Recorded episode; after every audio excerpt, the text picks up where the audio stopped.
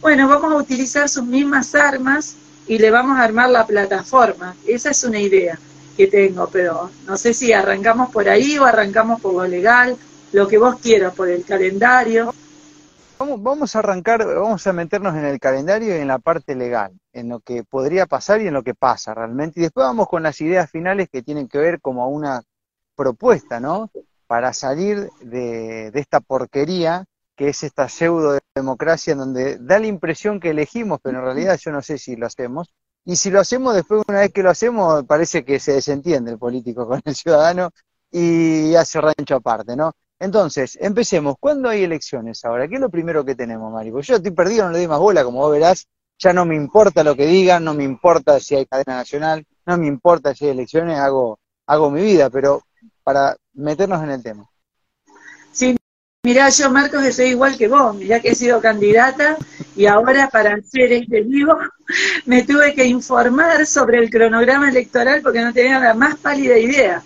Es más, yo pensaba directamente ni siquiera ir a votar, pero después pensé, no, si la, la democracia significa que la soberanía reside en el pueblo, como soberana, como reina de mi propia, de mi propia vida, vos como rey de tu propia vida, no, vamos a, enseñarle a este sistema que no son ellos los dueños de los derechos y, de los principios y las garantías que tenemos reconocidos en la Constitución Nacional. Su palabra lo dice, lo tenemos reconocido, quiere decir que eran nuestros y que la Constitución Nacional los reconoció. Calendario electoral. Bueno, las provincias tienen la potestad de eh, hacer sus elecciones en forma conjunta con, con las fechas, con el calendario electoral nacional, o hacerlas en otro momento anterior o posterior. El caso de nuestra provincia de Santa Fe, por decreto 236, Omar Perotti decide hacerlas antes.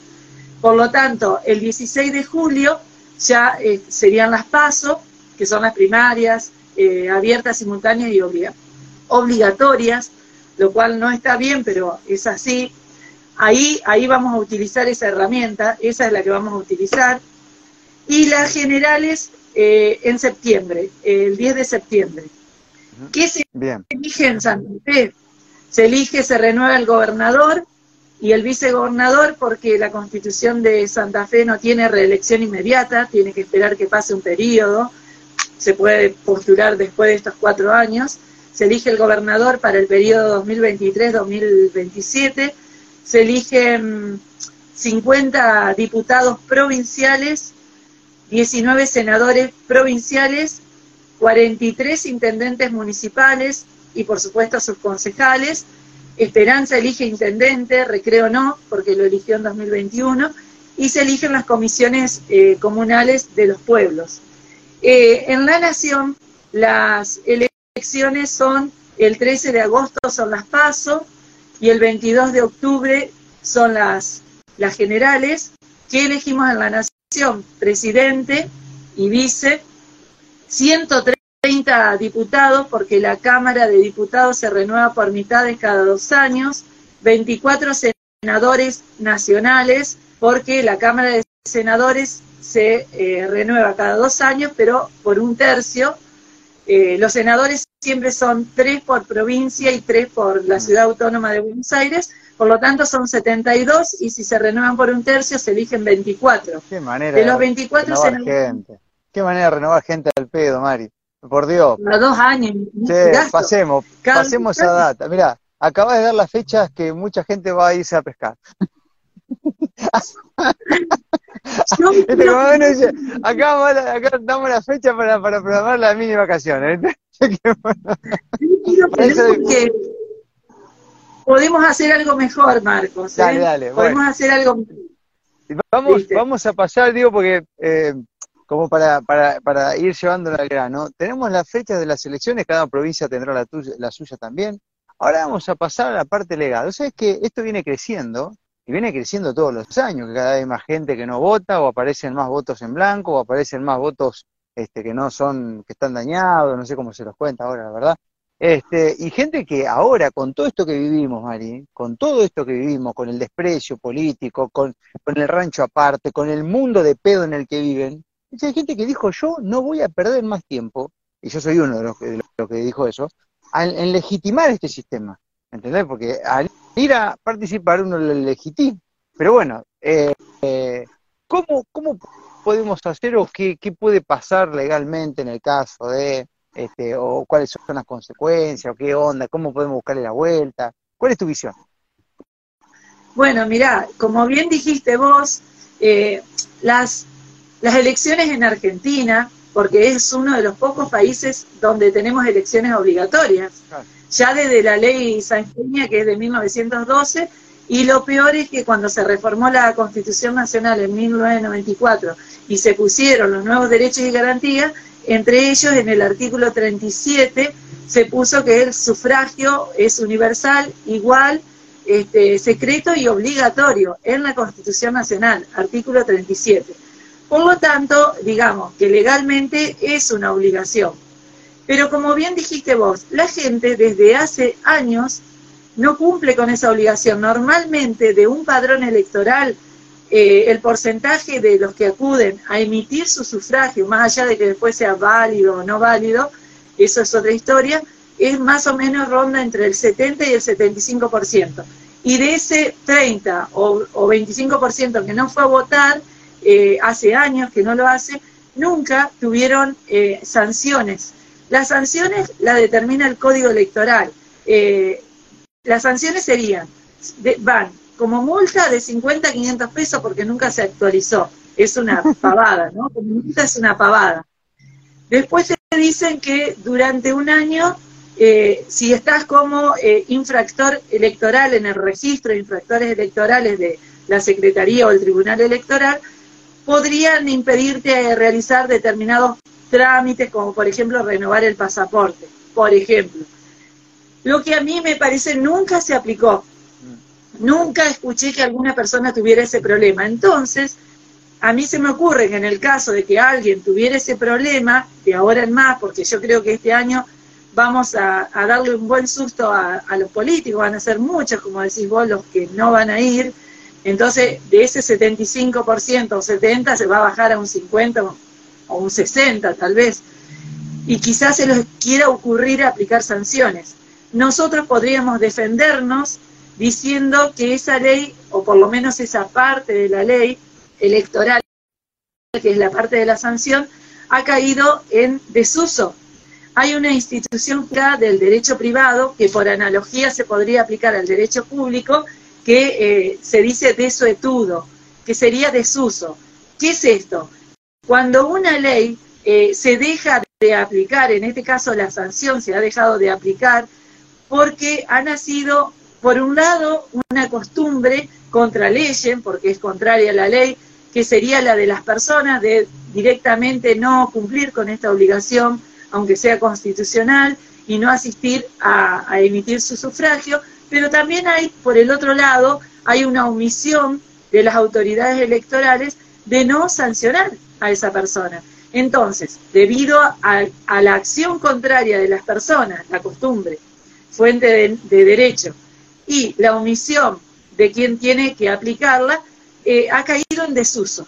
Entonces, si no se usa, está derogada de facto podrían venir a aplicarla ahora eh, así, como loco, por, por decir, bueno, castigo a la gente. Y si te la aplican no es grave, porque ya te dije en qué consiste, ¿viste? Sí, sí, no, no, pasa nada. Yo nunca escuché. Se decía en algún momento inclusive que podías hasta tener inconveniente para trabajar en el Estado, y la verdad es que ya hoy en día casi nadie quiere trabajar en el Estado, ya que ni eso, ¿viste? Porque ya que ya, ya es como que mire por donde lo mires, es... Y, y la verdad es que también uno podría en el caso de que haya un ataque de ese tipo a los ciudadanos, uno podría contrarrestar un montón de, denuncias con irregularidades que han pasado en el tiempo, con gente que murió hace 30 años y todavía figura en el padrón, ¿no? Y a veces hay mesas que tienen todos los votantes adentro y hay gente muerta figurando en el padrón. Entonces uno dice, ¿cómo es? ¿no? Y hay provincias donde votan los que están al lado, como por ejemplo en Formosa, se cruzan. Entonces es un desastre esto de tomar, ¿no? Entonces, este, la verdad es que, bueno, a mí no me extraña que cometan una ridiculez de ese tipo, que, o sea, que lo intenten, porque en este último tiempo ya se han pasado de mamarrachosos, ¿no? Pero bueno, al menos eh, tenemos esta herramienta que, que, aparte ya energéticamente no pueden hacer nada. Me parece que ya, ya está, digamos, está, está detonado, no hay temor de la ciudadanía en no ir a, participar de, las elecciones, nadie tiene miedo que algo pase. Claro, pero si te parece, vamos a la idea que yo tengo y vos me decís si te parece una idea válida en base a mi experiencia, ¿no? A ver, dale. Eh, o sea, qué tipo de votos hay y bueno, tenemos votos afirmativos y votos negativos. El voto en blanco, por ejemplo, es un voto eh, negativo. Sería un voto válido, ¿por qué? Porque la gente va a votar en blanco para cumplir precisamente con esa obligación de ir a sufragar, de ir a emitir su voto. Pero vota en blanco, dice, yo ya cumplí, a mí no me pueden caer con ninguna sanción. Votó en blanco. La gente por ahí dice, cuando votás en blanco, el voto es para la persona que está en el poder. No, eso, eso no es así, porque yo te digo que he sido, al ser candidata a rajatabla, he dicho, bueno, este es blanco, este es nulo, este es recurrido, este es impugnado, y esas, te digo lo que pasa con el voto en blanco. El voto en blanco, en principio, desfavorece a una minoría que, quisiera presentarse ahora. Vamos a suponer que del pueblo nace un grupo de personas, eh, ciudadanos, que tienen el deseo de formar un partido eh, honesto, un partido realmente de defensa a la familia, a la patria, a la religión, que son los tres ejes que está atacando el nuevo orden mundial, y decide presentarse a elecciones. Para poder ser candidato primero tenés que pasar por la primera valla, que son las pasos para poder pasar por las pasos, vos tenés que superar eh, el 1,5% de tu padrón. Vamos a suponer, vamos a dar un ejemplo preciso. Vamos a imaginar que en Esperanza hay 50.000 personas en el padrón electoral, que 30.000 se presentan a sufragar. De esos 30.000, para que el ejemplo se entienda fácil, vamos a suponer que hay un partido A y un partido B. 10.000 votan al partido A, 10.000 votan al partido B y 10.000 votan en blanco. ¿Qué dice la ley respecto del voto en blanco y del 1,5%? Respecto del voto en blanco dice que es un voto válido, pero no afirmativo. Y la base de cómputo para ese 1,5% para poder ser candidato, porque en las pasos es precandidato, se saca sobre esos 30.000 que fueron a votar. Los 10.000 de A, que son válidos afirmativos, los 10.000 de B, que son válidos afirmativos, y los 10.000 blancos, que solamente son válidos, pero no afirmativos. Son válidos porque la persona cumplió con su obligación de votar. Ahí tenés 30.000. Bueno, sobre esa base vos sacás el 1,5%, son 450 votos. Cualquier partido que no llegue a los 450 votos queda directamente afuera, no pasa a las generales. Vos fíjate que si el voto en blanco no contara, se necesitarían 300 votos, porque se haría la base sobre el cálculo de los votos que obtuvo A y que obtuvo B, que son 20.000. Y eso no le conviene a los partidos grandes porque muchos chiquititos se meterían. Le conviene que se, amplíe la base del cómputo. O sea que básicamente el voto en blanco eleva la vara para los más chiquititos, e-, eleva la vara para dejarlos afuera. Eleva la vara para dejar afuera a los más chiquititos, que no tengan oportunidad de que siempre. Déjame, déjame dar este aviso, Mari. La gente que escribe un montón de cosas en el muro, que por favor utilicen la herramienta de las cajitas de preguntas que está al lado. Entonces, después de hacer esta introducción, por ahí leemos las preguntas y vamos respondiendo, Mari. ¿Te parece? Sí. La dejamos para el final porque es imposible verla si el escroleo te pierde. Así que el símbolo de pregunta a la gente, ponga ahí. Gracias. Bien. Eh, entonces, voto en blanco no sería la mejor alternativa. No sería, porque después en las generales directamente no se tiene en cuenta. En, la, en las generales, eh, eh, el candidato, para que un candidato sea directamente presidencial, le vamos a poner en lo que más nos interesa en Argentina en este momento, tiene que obtener el 45% de los votos válidos afirmativos. Acordate que en las PASO eran los votos válidos nada más. Ahora acá en las generales ya los que cuentan, la base de cómputo es válidos y afirmativos. Entonces, tiene que obtener el 45% o el 40% y una diferencia de 10 puntos con el que le sigue. Si no tiene ninguna de estas dos diferencias, ya vamos a balotage, que es otra cosa que le explicamos después. Pero vamos a seguir con los votos. Eh, los votos tenés el blanco, que bueno, ya te expliqué para qué sirve, y no es que eh, mejora la posibilidad del que está o ah. favorece al que está. Esos son los cuentos chinos de la gente que, que no leyó la ley. Porque si vos lees la ley, ahí lo ves clarito. Vos tenés el voto nulo después, que es el que me gustaría utilizar a mí. Te explico básicamente de, qué se trata el voto nulo. Cuando vos metés una boleta en el sobre, en el caso de las elecciones nacionales, que eh, no es la boleta oficializada o que es una boleta de eh, elecciones anteriores o que tiene tachaduras o que le escribís algo. En la boleta única que tenemos acá en Santa Fe, lo mismo. Entonces, a mí se me ocurre utilizar esta herramienta. Si querés, explicamos primero el impugnado y el recurrido. Yo tengo, mira, tengo un amigo que todos los, cada año cuando va a votar mete una foto pornográfica en el voto y la deja así. Ese sería un voto nulo. Eso sería un voto nulo. Hace eso y manda la foto, manda la foto de la foto que eligió ese año y la manda al grupo y dice, muchacho, acabo, acabo de votar, ¿viste? Mete una foto porno. Acabo de meterla en la urna. Claro, después, eh, bueno, hay, hay muchos votos, Mari, también que se están armando, eh, que son votos que tienen mensajes, viste, en contra de la Agenda 2030, votos que hablan de, de los pinchazos, de la pandemia, votos así que, que se pueden imprimir como para vos dejarlo ahí adentro de... ¿Eso también se consideraría un voto nulo, digamos, o no? Eh, tiene que ir acompañado de una boleta para que entre dentro de lo que describe el código electoral como voto nulo. Agarrar la propia boleta del candidato, que no se vea clarito cuál es el candidato y cuál es la fórmula. Esa se la tacha directamente con un fibrón negro. Y le escribís no a la Agenda 2030, no al aborto, este, no a la pedofilia, no a la ideología de género. Bueno, entonces le armamos la agenda. Yo creo que si nosotros simplemente nos quedamos en casa y no vamos a emitir nuestro sufragio, no vamos a ayudar en nada a la democracia, más allá de que digamos que es un sistema que está perimido, en realidad no estamos en democracia, estamos viviendo un totalitarismo, una suma del poder del poder ejecutivo, porque el poder legislativo lo está dejando legislar mediante decreto, o sea, no es la tarea del ejecutivo legislar, sino ejecutar, y del legislativo debería ser legislar y no está legislando. Los jueces deberían impartir justicia y no están impartiendo justicia. Entonces, si nosotros nos quedamos en nuestras casas, lo único que hacemos es dejar que esta democracia que ya está hecha pedazos se caiga del todo. Y si se cae la democracia, ¿qué, va a venir en su lugar?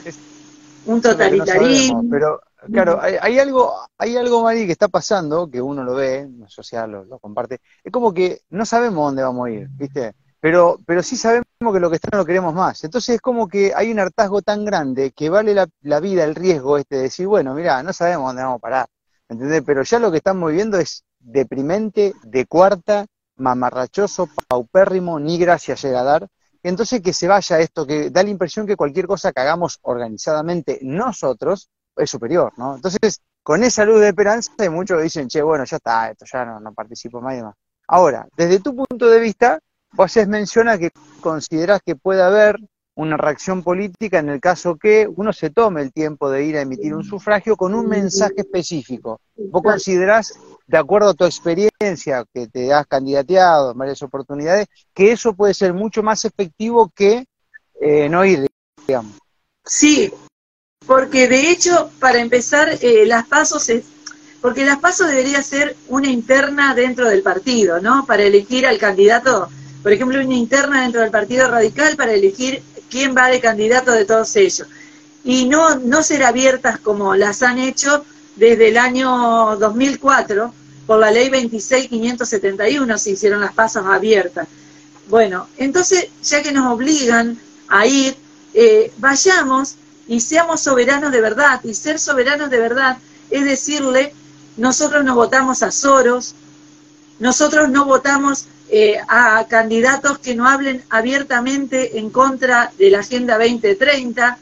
Nosotros no votamos a candidatos deshonestos, nosotros no votamos a corruptos, o cada uno en primera persona escribir una leyenda en el voto, en la boleta oficial, siempre acordándote de tachar el nombre del candidato, el partido, para que realmente no queden dudas, porque ahí está después la historia del voto recurrido, porque si quedan dudas, el voto recurrido es cuando hay, vos por ejemplo agarrás una boleta, suponte que se presenta Bullrich, que es una de las precandidatas en este momento que están sonando.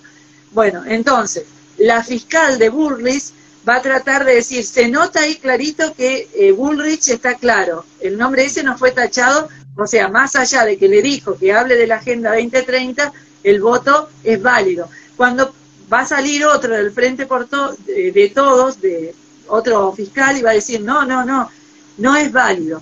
Cuando se presenta esa discusión en el cuarto oscuro, el voto se pone en un sobre especial para los votos recurridos y lo decide la Junta Electoral en la Junta Electoral también hay fiscales de cada partido. Mm. Entonces, nadie, los del Frente de Todos no le van a querer dar el voto a Bullrich, en el ejemplo.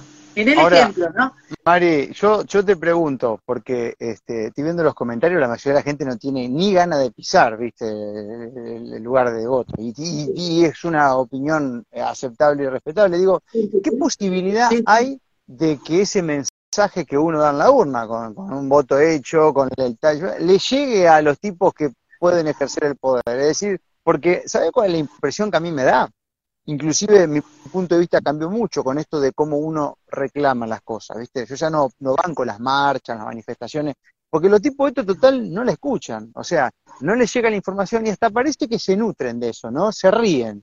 Eh, excepto que hagamos una fiesta reclamando, entonces ahí, ahí sí probablemente les moleste un poco más, ¿viste? Porque es muy, yo siempre pongo este ejemplo, si vos en la ciudad de Esperanza te pones a hacer un piquete, quemar goma y demás, lo haces tranquilo que hasta te protege el policía. Ahora, ponete a hacer una fiesta y organizarte un baile, te sacan cagando al toque, no aguantan. Ahí hasta metafísico el tema, ¿no? No soportan verte bien. Entonces, excepto que se cambien los motivos de las marchas, yo ya ni en eso confío porque veo que los tipos se nutren de eso. Entonces, es si por ahí uno va y vota de esa manera, ¿no? Con un mensaje, y el, y el, y el mensaje que uno quiere dar no le llega al tipo, porque se lo filtran lo que están hechos para. Digo, ¿hasta dónde podemos este, llegar con eso, no? O, vos, o, como candidata, vos considerás que eso llega, que le, que le pueden notificar llega que está pasando. Yo, pienso que llega por el hecho de que eh, las pasos no son más que una estadística y eh, es el termómetro para medir el humor de la gente, el humor social. Mm. Es, de todas maneras, si vos te quedás en tu casa y no vas a votar, también van a medir el humor social. O sea, de las dos maneras lo van a medir. ¿Me entendés? O sea, acá lo que habría que simplificar es decir, aquel que decida quedarse en su casa, irse a pescar y que sé yo, que lo haga, es una manera de decirle, mirá, no te banco más, no, no soporto ni el olor al sufragio, porque tiene su propio aroma, ¿no? Entrar al lugar donde se sufraga, este, tiene, tiene su propia vibra ese lugar. Bueno, no soporto estar en ese lugar, ¿viste? bueno, Este, los arcontes sobrevolando uh. todas las escuelas. Entonces, eh, eso podría ser una posibilidad para el que lo quiera hacer y el, el que vaya, el que de verdad vaya, sí, vaya por miedo a, la sanción o vaya conscientemente, que les deje un mensaje, porque hay muchas personas que son fiscales, mucha, mucha gente se va a anotar para fiscal por el dinerito, otros se van a anotar porque realmente tienen la camiseta, pero va, siempre hay fiscales, siempre, de todos los partidos. Y esta gente por ahí está metida en la caja boba todo el día, en la televisión, y de esa manera se va a empezar a enterar qué es la Agenda 2030, por qué salen tanto, porque el presidente de mesa, cada vez que hay un voto anulado, en blanco, etcétera, tiene que levantarlo y exhibírselos a todos. ¿no? Y los fiscales, imagínate todas las listas que va a haber, va a haber un montón de fiscales en cada cuarto oscuro. Y en el momento del escrutinio no falta un fiscal. Durante el día pueden faltar, pero en el, en el momento del recuento de la defensa del candidato no falta. Entonces, esa gente que ve televisión va a decir, pero ¿qué es eso de la Agenda 2030? Porque hay gente que vos le, decir de la Agenda 2030, no es que no sabe de qué se trata, no sabe lo que es la palabra Agenda 2030. Sí, sí, sí, no sabe sí, ni, hay gente que todavía no se enteró que es un experimento la, la inyección cobicho. Es increíble, pero es así. pero hay gente, Entonces, que, que, gente, gente que está enferma y no la relaciona porque el médico le dijo que no tiene nada que ver, ¿me entendés? Y sin embargo, o sea, yo te creo en eso, Mari, y es verdad, ¿eh? porque lo seguimos viendo constantemente. O sea, es una manera de dejar un mensaje. O sea, son las dos alternativas que estamos contemplando en esto de votar o no votar. Digamos, cada uno elegirá.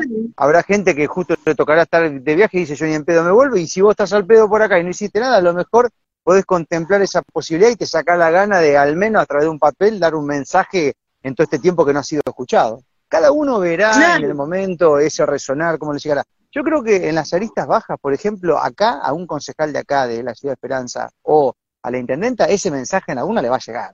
Le llega en ciudades chicas, llega, en Recreo llega, Santa Fe llega, o sea, a los quien no le va a llegar probablemente le va a llegar a través de los voceros, pueden ser a los senadores, diputados, toda esa sarta de ladrones que están ahí arriba boludeando, y a los que están por encima de ellos, ¿no? Este, y los que están por encima de los presidentes, que es la masonería, eso sí van, van a tener información mucho antes que los presidentes, porque ya saben todo esto. El resto son títeres. Exactamente. De todas maneras, le, decimos a la gente eh, que, el que el que sea presidente de 2023 en Argentina, obviamente pasó por el casting del foro de Davos, del Club Bilderberg. Obviamente, ¿me entendés? Y es un, un, alumno ejemplar. Tiene todas las tareas hechas. Eh, hay muchas, muchas personas que yo escuché que apoyan a mi ley, pero yo te puedo asegurar que se equivocan mucho. Se equivocan y mucho. Viste, la gente se equivoca, la eh. gente...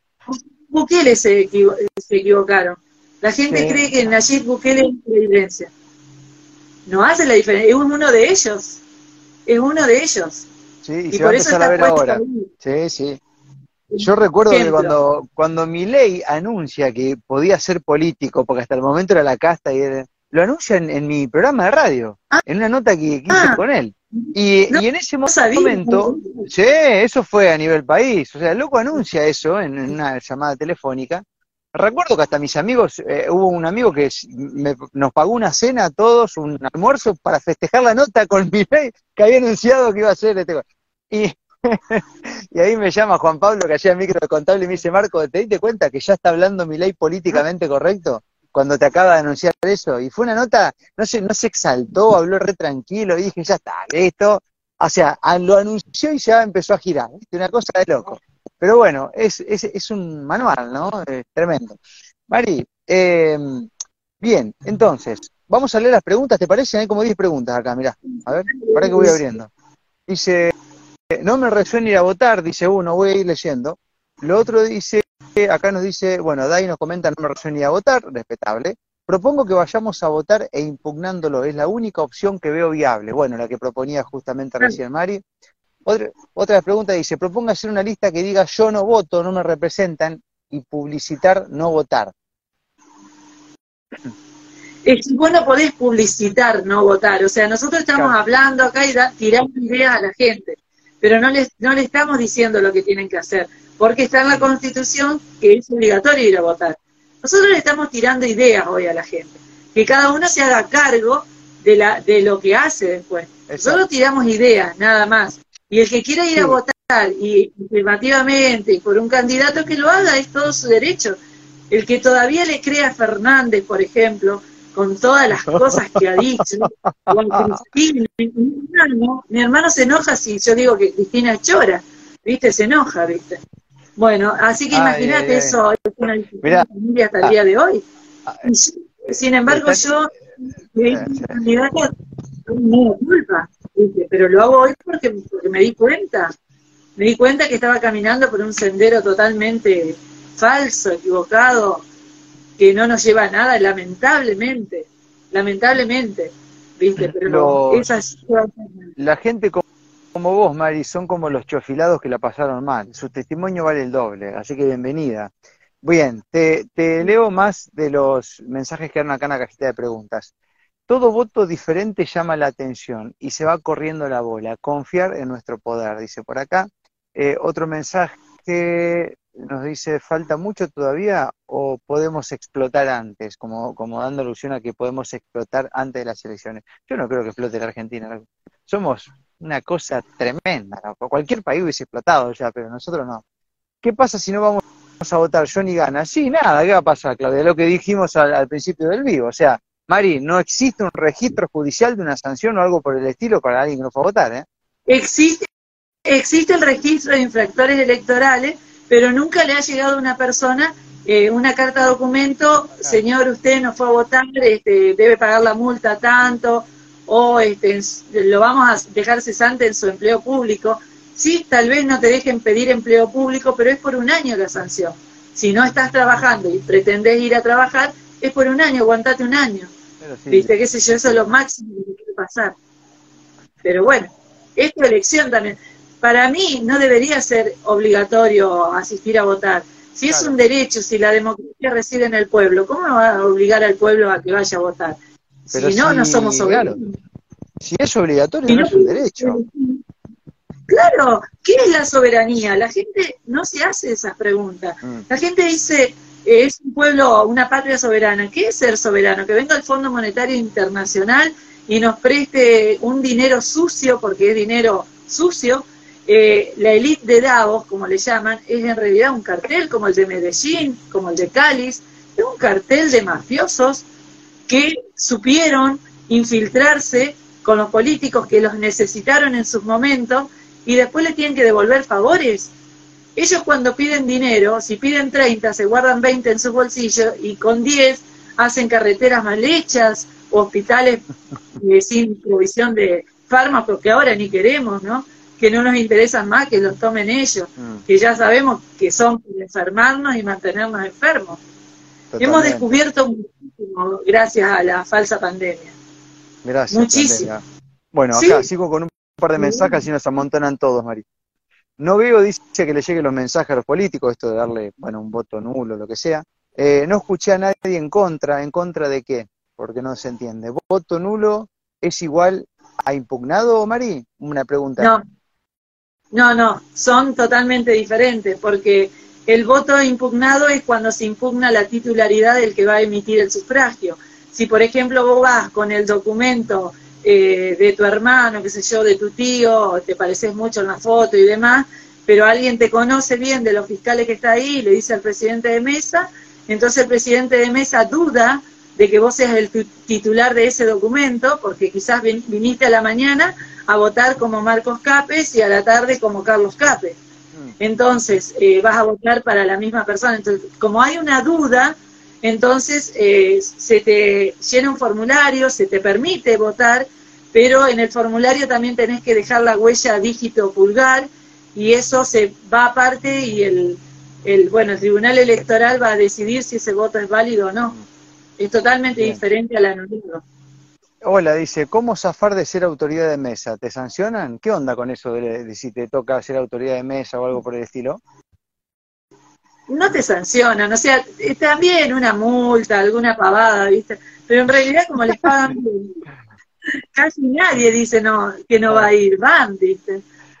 O sea, en realidad cuando falta el, el siempre es el votante, el sufragante, porque cuando falta una autoridad de mesa, si sea el presidente o los vocales que lo asistan, el primero que se presenta a, a emitir su sufragio para decir después me voy a pescar, siéntese acá y como es un deber este, ciudadano, no te queda otra que sentarte ahí, a estar todo, a clavarte todo el domingo, más te van a pagar, te van a pagar lo que le iban a pagar al presidente de mesa, al que sea, ¿no?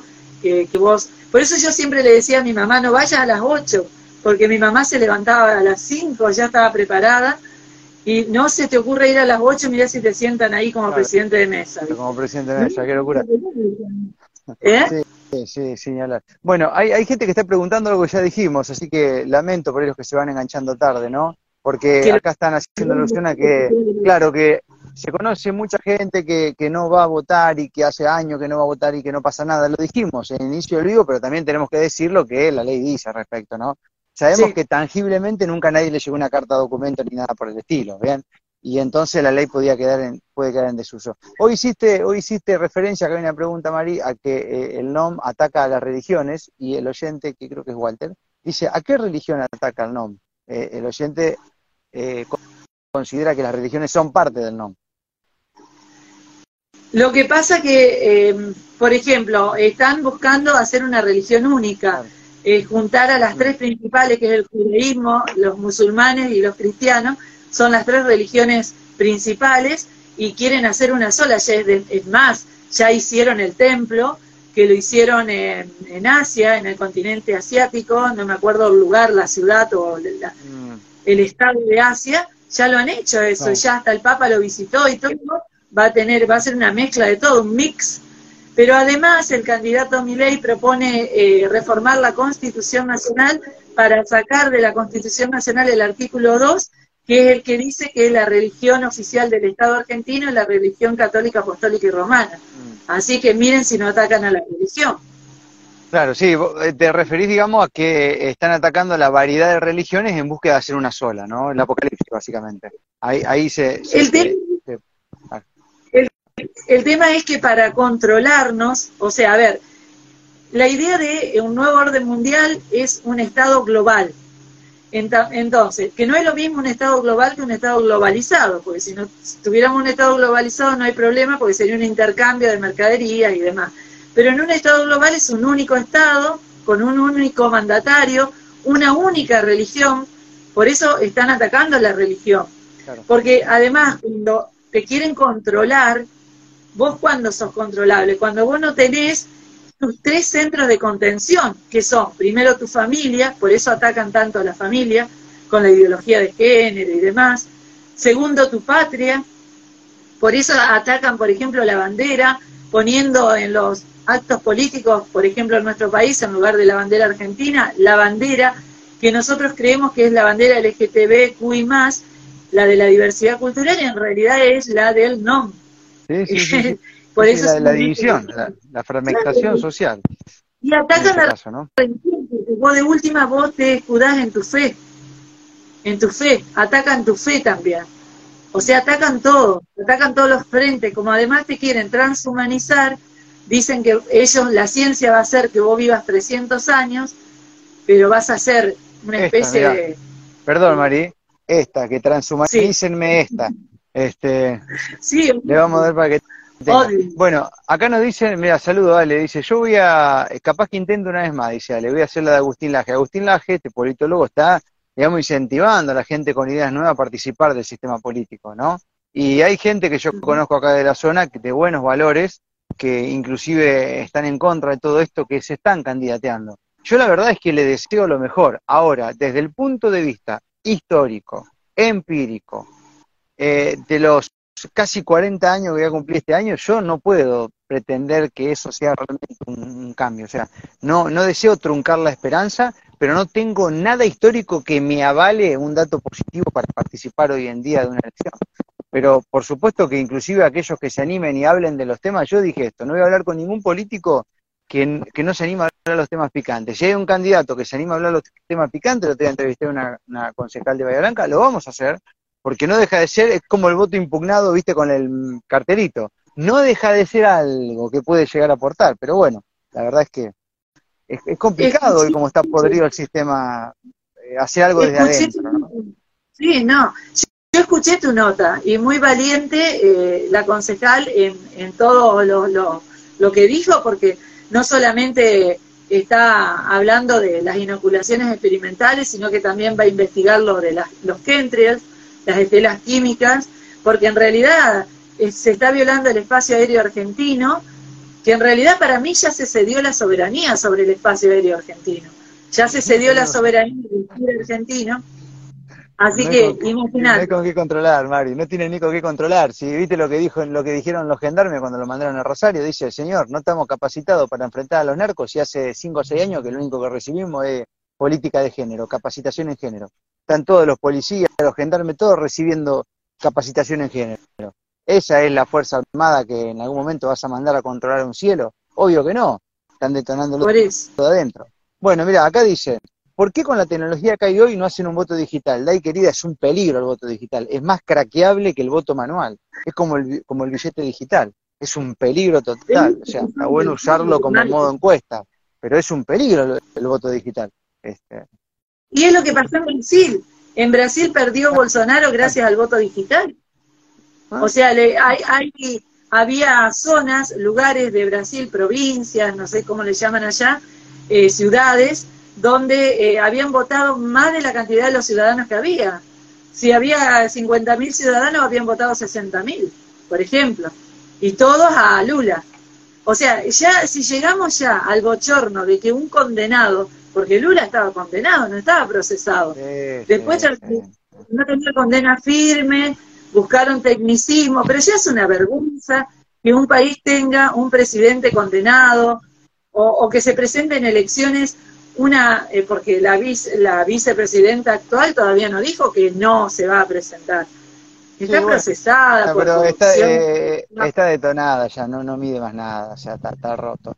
Em, bueno, acá tenemos otra abogada, me saludo Andy, eh, que nos dice, votar es una obligación, dice, pero también es una obligación el cumplimiento de los funcionarios. Porque hay, hay una cuestión que también es real, Mari. ¿Por qué tenemos que pagar un impuesto si no recibimos nada a cambio? ¿Por qué tenemos que ir a votar si no nos representan? O sea, el contrato está roto. O sea, ese acuerdo constitucional de ley está roto. Entonces, ¿Por qué? Yo una vez me agarré con un tipo que, hoy es, la verdad, bastante impresentable, que está en los estamentos provinciales, dirigente de acá de la ciudad, y me dice, y no, aunque duele primero te tenés que pagar, y después, ¿con quién sos vos, boludo? Vos vas y, compras un televisor y lo pagás y esperás que te lo traigan los tres años, le digo. O sea, es lo mismo.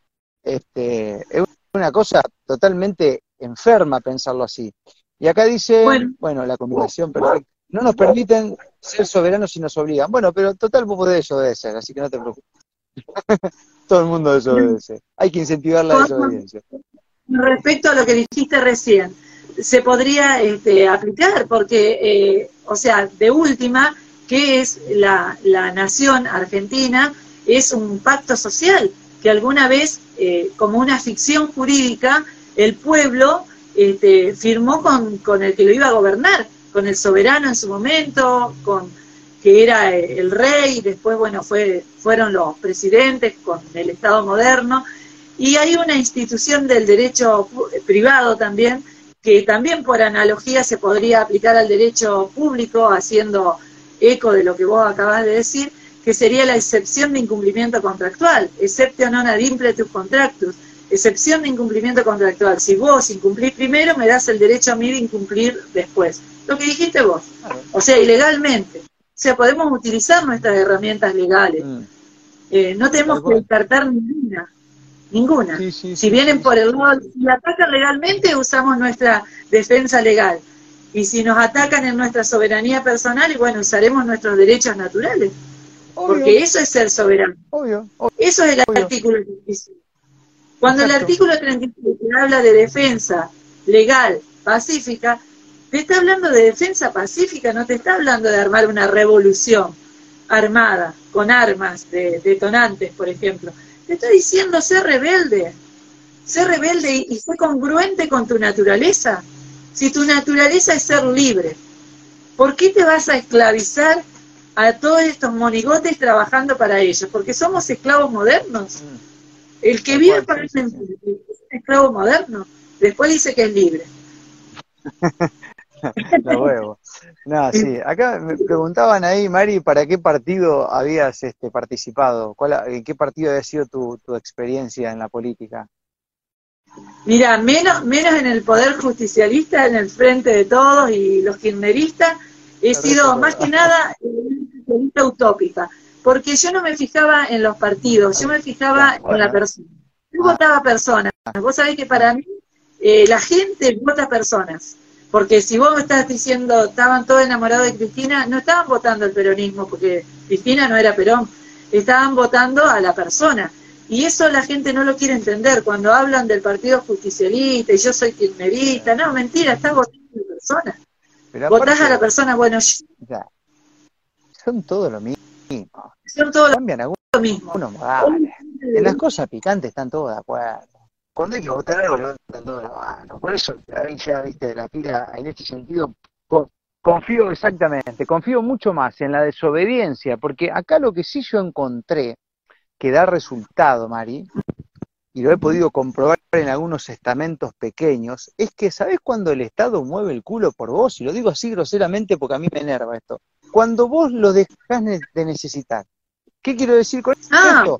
Cuando vos te arreglas la calle, cuando no le pedís que te cambien el foco, lo cambia vos, como hicieron unos vecinos de acá que cambiaron los focos de la plaza y lo filmaron y le dijeron, acá está, gobierno, esta, la cambiamos nosotros con los vecinos. Y cuando la seguridad te la empezás a hacer vos, y cuando la justicia, te... ahí aparecen los pibes, no, no, pará, boludo, no ves que nosotros somos el poder y necesitamos que ustedes nos obedezcan, no se le ocurra hacer la cosa solo, pará que ya venimos a ayudarlo. Eso es lo único que yo he encontrado que realmente mueve el amperímetro. Por eso digo, a veces en gastar energía, en participar en este sistema, ponerla en armar algo que tenga que ver con eso, ¿no? Bueno, pero ahí tenemos la tercera opción entonces. Tenemos el ciudadano que no va a votar, el que va a votar con una leyenda, que la piense muy bien, y, el ciudadano que se las va a arreglar solo. Exacto. Así que ahí tienen tres opciones que pueden elegir. Lo que menos tienen que hacer es ir a creerle a alguno de, estas de estos títeres de Soros, porque acá Argentina está bajo el gobierno de Soros en este momento. Y eso, si no saben quién es Soros, lo googlean, porque es muy fácil, lo van a encontrar en todos lados, en todos lados. Pero deberían apagar un poquito el televisor y no creer, o sea, yo siempre dije cotejar, cotejar lo que dice un político con en campaña, con lo que hizo después o lo que había hecho si ya se ya estuvo, ahora van a ser los mismos de siempre. Es muy fácil cotejar lo que hicieron con lo que ahora te están diciendo que van a hacer, porque después vos votás porque te van a hacer una, una calle, te van a faltar una calle y después nunca lo hacen. Entonces, cotejar la realidad, ya no somos chicos para seguir creyéndoles. Es la realidad. A mí lo que me Otra cosa, Mari. Eh, la palabra de un político. Porque, a, ver, la palabra tiene un valor para un montón de seres que ejercen otras actividades, pero la palabra de un político no puede, loco, ser otra vez tomada en serio. Todos han mentido, sistemáticamente. Llegan al lugar diciendo una cosa y luego hacen otra. Ahí eso tiene que ser un delito, porque vos estás mintiendo públicamente, inclusive está lleno de documentación de las mentiras que han dicho. Entonces, este, y ahora otra vez con lo mismo, ahora empieza la campaña. ¿Sabés de qué están hablando la campaña, Mari? El cambio. Ahora todos son el cambio. Otra vez sopa. Otra vez sopa. y sí, fíjate que Santa Fe. Ah, viste. Vos fíjate que en Santa Fe, que, o sea, eh, para hacerle sombra al frente de todos, están pensando en hacer unirse todos los otros partidos y se va a llamar frente de frentes. O sea, es lo mismo, lo que pasa en la nación con el cambio, acá pasa con el frente. El frente de todos y el frente de frente. No hay ideas ni siquiera. Ni siquiera hay ideas, es siempre lo mismo, es lo mismo. Por eso a mí me cansó la política, porque te digo, en mi ciudad chiquitita iba con la verdad y la gente misma me decía, no vas a llegar porque no sabes mentir. La gente me lo decía, en la calle. no, no, pero vos querés que yo, de verdad, le digo, ¿vos, vos querés que yo ahora me pare acá y te diga un montón de mentiras para votarme. O sea que, eh, viste eso del pueblo tiene los eh, políticos que se merece, es muy cierto. Salen del pueblo, la gente quiere mentirosos. Sí, sí. Es así, una buena... Eh, fue, fue Carlos Menem el que dijo, si yo decía lo que iba a hacer, nadie me votaba, ¿te acuerdas? O sea, así que ya te lo estoy diciendo en la cara hace 30 años que los vagos te van a romper la oreja para llegar a un lugar que después se van a desentender de vos. Ahora, eh, ¿sabés lo, que a mí me da por las bolas, Mari, también? Es que en el mundo se cree que los argentinos son los políticos argentinos. Y el político argentino no tiene nada que ver con la gente no tiene nada que ver con el argentino, no lo representa en absoluto. Y estos pibes van, hacen acuerdos, comercios en nombre nuestro, y nosotros no somos eso. No, no, no, no somos esa mierda. No somos esa falta de moral y de ética. El argentino es un malabarista, en todo sentido, en lo social, en lo económico, en lo cultural. Es un verdadero malabarista. Nosotros no somos ellos. Entonces, el mundo por ahí observa al argentino poniendo un paralelismo en la casta política, no tenemos nada que ver. Y eso a mí un poco me duele, y por eso digo que hay que hacer algo paralelo que no sabemos dónde vamos a terminar, pero sí que esto que está no lo queremos más ya, ya no, malagoya. Lo primero que yo siempre propongo es quitarle la entidad, o sea, antes uno prendía la tele, uy, mira lo que dice este boludo, la puta madre, te agarraba la... Dejar de darle bola, ya empezás a vivir mejor. y ahí empiezan a salir otra vez. Por eso te decía, Marcos, que yo hace tres años que no escucho a un político. Y yo para, para hacer este programa con vos hoy, tenía que a, ver, eh, meterme a ver a ver quiénes se candidateaban y eh, en qué fecha. Por supuesto que lo del voto impugnado, blanco y todo eso y las demás cosas legales, pregúntame lo que quieras porque imagínate que las mamé cuánto tiempo y las viví. en carne propia, he sido fiscal, o sea, a mí no se me pasaba un voto por, de largo jamás, viste, yo me peleaba con todo en el cuarto oscuro, entonces esa parte no la tenía que volver a ver. Es más, mi mente no la quiere borrar, no sé por qué debería.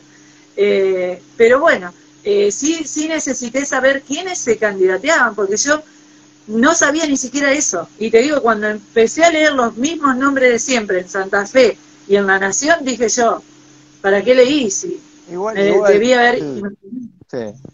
Igual, Mari, ¿eh? no, vale, ya, ya, ya, ni siquiera podemos gastar energía en ver quiénes se presentan, porque ya está, ya está, son todos O sea, aunque tengan buena voluntad, este, el sistema después te corrompe, te, te rompe. Mirá que hay gente buena que se está metiendo ahora, yo estuve viendo varios, pero bueno, yo hablaba hoy con, uno de ellos, o ayer, le decía, mira loco, esta es mi forma de verla. Vos podés llegar a demostrarme algo, pero la verdad es que no tengo nada histórico para abancarte. O sea, debo decirte sin quitarte la fe de que los que han intentado han fracasado todos. Así que bueno, eso es lo que hay histórico, ¿no? Contemporáneo, digamos. Acá dice, mira, ¿qué pasa si es mayor los votos nulos que los afirmativos a cada partido. O sea, que haya más votos nulos que, el partido que tenga más votos. No, igual sería, ganaría, empezarían a hablar del derecho de las minorías. La campaña no te la van a dejar sin. claro, o sea, ah, sí, sí, sí. Y, si, por ejemplo, Mari, y si, y si el 50% de la gente no iría a votar, no, no constitucionalmente no hay nada que, que, o sea, gana el que sigue, ¿o cómo es? No, si el 50% le estamos dejando elegir, justamente le estamos dejando elegir al 50% que sabemos que son los calcitrantes de siempre, los de la cámpora, el movimiento Evita y todo eso, ¿vos crees que se van a quedar en su casa? esos van a ir y esos van a... Lamentablemente, nosotros vamos a estar poniendo al presidente por omisión. Por eso era mi idea de, más vale, para no poner un presidente por omisión, eh, hagamos eh, una acción y eh, no a favor de la democracia ni nada, sino a favor de nosotros mismos, de una vida un poquito digna, y vayamos a dejarles un mensaje en las pasos para que sepan que en las generales solamente vamos a votar candidatos que nos digan en la cara y le aclaren a la gente en la caja boba de qué se trata los 17 objetivos de la Agenda 2030, los 169 programas para alcanzarlo, que hablen de los objetivos del milenio, que hablen de verdad de toda esta matanza, este genocidio de niños que se está haciendo a través de la Fundación Filantrófica eh, oh. para, bueno, porque ellos son todos filántropos. Para la ah, gente que no sabe lo que es un filántropo, no, es la gente que dice que hace un bien desinteresadamente porque quiere más a su prójimo que a sí mismo, es filántropo. La Fundación Bill y Melinda Gates son filántropos son los que nos prestan dinero desinteresadamente, si ustedes lo creen. Me dijeron que mienta. Sí, sí, sí, claro. sí, sí, sí, Entonces, por eso tengo que poner un político por omisión. Yo quisiera decir, bueno, a ver, yo hice mi... O sea, yo, yo mi partecita, no que hice mi parte de que cumplí con la Constitución Nacional, con el artículo 37, sino que hice mi parte como ser humano, que todavía soy porque dentro de poco vamos a tener un montón de cyborg y demás, ya hay neuroderechos, eh, la constitución de Chile se quería reformar para eso, para introducir los neuroderechos, vamos a convivir con mutantes, vamos a convivir con no humanos, entonces bueno, mi gotita de, de no sé, de arena, o mi gota de, mar o, mi granito de arena lo quiero poner eh, dándoles por lo menos un mensaje y que el voto sea anulado. Mm. pero que el mensaje esté ahí, más allá de que el universo lo haga llegar al candidato o no, pero que Argentina se reveló en las pasos, que ese sea el titular, el titular del, eh, sería 19 de, a ver, no, 14 de agosto. Sí, el, titular Sí, bueno, cada uno meditará y verá de estas tres posibilidades que, que vimos, ¿no? ¿Cuál es la que más le resuena y considera apropiada en estos tiempos, ¿no? Este, yo creo que es imperiante como mensaje final, y algo de eso está pasando, Mari, hermana, que se están empezando a hacer cositas, ¿viste? En comunidades, la gente por su cuenta, muchos que tienen para pagar y no pagan los impuestos. rebelión fiscal ahí en Villa, ay, ¿cómo es acá cerca de San Justo? Pues hay una rebelión fiscal, los gringos dicen no pagan más. No, no me acuerdo ahora. Eh, Villa no me acuerdo cuánto. O sea, empiezan a darse cositas. Entonces yo digo, si hay energía vital para hacer algo, ¿por qué no creamos algo aparte de esta mugre? Porque ya demasiada fe le pusimos. Otra vez más, otra vez más, otra dosis más te va a poner. La, dos primeras te dicen nada, y va a la tercera, cuarta, aquí otra vez lo mismo. Bueno, me parece que si hablamos del despertar de conciencia, por ahí tendríamos que empezar a mover el culo, ¿no? Eh, bueno, es mi humilde opinión para ir cerrando, Mario. No, está bien, Marco, yo coincido totalmente con vos, pero vos sabés que yo ahora con esto de mi mamá, lamentablemente, tengo poco tiempo de escuchar a gente que me encanta escuchar, como vos, como Tati, como Ramón Freire, como Agustín Laje, eh, tantos y tantos que me encanta, me encanta. Igual me duermo escuchando algunos siempre, ¿eh? como eh, la vez pasada cuando me dijiste, escuchá, recordame cómo se llama que me hiciste escuchar de entre la, entre ay la entre conservadores y liberales ah, estaba Miklos Lucas y, Nicolás, Morán, sí. bueno Nicolás Morán me encanta este, me encanta escuchar a los intelectuales de ahora eh, me gusta hablar de esta batalla cultural y me voy durmiendo siempre con alguno de, de todos ustedes y Ramón Freire por ejemplo tengo mucho la visión comparto cuando él dice que esta lucha es individual. Claro. Eh, entonces cada uno tiene que dar su propia batalla. Después nos sumaremos. La batalla es individual. Pero por eso, Mari, a ver, con tus tiempos acotados y la situación de salud de tu mamá, disponer de ese tiempo para hacer esto, esa es tu colaboración. Pues, ahí estás haciendo lo que podés hacer en el momento en el que te toca. Y si todos hacemos lo mismo, esto se transforma en algo este, muy bueno, muy lindo. Villa Salalegui, ahí apareció el comentario, es donde están los gringos no pagan más impuestos, a cagarse, ¿no? Y vamos a bancar y quiero hablar con alguien de Villa Salalegui, loco, me voy a ir hasta allá con las cámaras. este. No a nadie allá, porque si no te diría. Si encuentro un contacto te lo puedo conseguir. Dale, pero sí, si alguien conoce alguien de Villa Salalegui, por favor que me, escriba por privado. Eh, bueno, no sé cuánto llevamos de vivo ya, María. A ver, una horita. Eh, Ni idea, porque la verdad que no sé. no me fijé. Eh, bueno, hermana del alma. Eh, achicar la pantalla para verla ahora, ya me fui del vivo, eh, porque yo soy un desastre tecnológico. las 10, las 10. Las 10. A las 10 empezamos, pero no sé qué hora es ahora. Ni idea. Eh, em, empezamos a las 10 y son las 11, María, así que bueno, ah, este, a lo mejor, como, estoy acá en la placita, a lo mejor sale un vecino y dice, ¿qué hace este loco hablando frente a un teléfono en la placita? ¿viste? Porque estoy con mis dos perros acá. Tendría que hacer un, un este, un, a ver, mira, voy a dar vuelta a la cámara. A vos que te gustan tanto las mascotas, mirá María, a vos que te gustan tanto, ahí tenés, mirá. Ahí la tengo a la guardia. Ahí, ahí está Armin, mirá lo que es esa mortadela, ahí está Tiesto, el padre, el padre de Armin. Así que es la guardia. Bueno. esa es la mejor guardia que podemos tener. La mejor guardia aquí en este, en este plano, ¿no? Porque en el, en el otro plano seguramente está el de la guarda y demás, ¿no? Eh, ahí tenemos un montón de seres que nos acompañan. Que nos acompañan. Mirá, yo lo tengo acá, no sé si se ve, a San Miguel Arcángel. Eh, no sé si se ve, pero yo, yo creo. San Miguel Arcángel es el que le va a poner el pie encima al maligno, a Satanás, y lo va a aplastar. Y bueno, este es un pedacito de madera cuando renovaron el techo de la parroquia San Miguel Arcángel, que así se llama la parroquia de recreo, bendijeron los pedacitos de madera y se los regalaron a algunas personas. Muchos, a mí me llegó una, y para mí tiene un valor impresionante. Así que siempre me siento protegida, desde arriba. No tenga duda. Así que esa es mi ¿Viste que todos tenemos una fortaleza? Si a mí me preguntás, ¿cuál es mi fortaleza? La espiritual. Como yo tengo esa seguridad de que la muerte es un paso, acá voy a luchar, a pelear hasta morir si es necesario. Pero a mí no me van a imponer nada. Nada. no, se metan con los alemanes del Volga, la van a pasar mal. Hermana, te dejo un beso grande. Este, te debo te debo una compartida y ya la vamos a hacer, no me olvido. Te, mando un beso. Ya la vamos a hacer. No te preocupes. Un beso, Marco. Te quiero muchísimo. Yo también. Hasta la próxima. Hasta la próxima.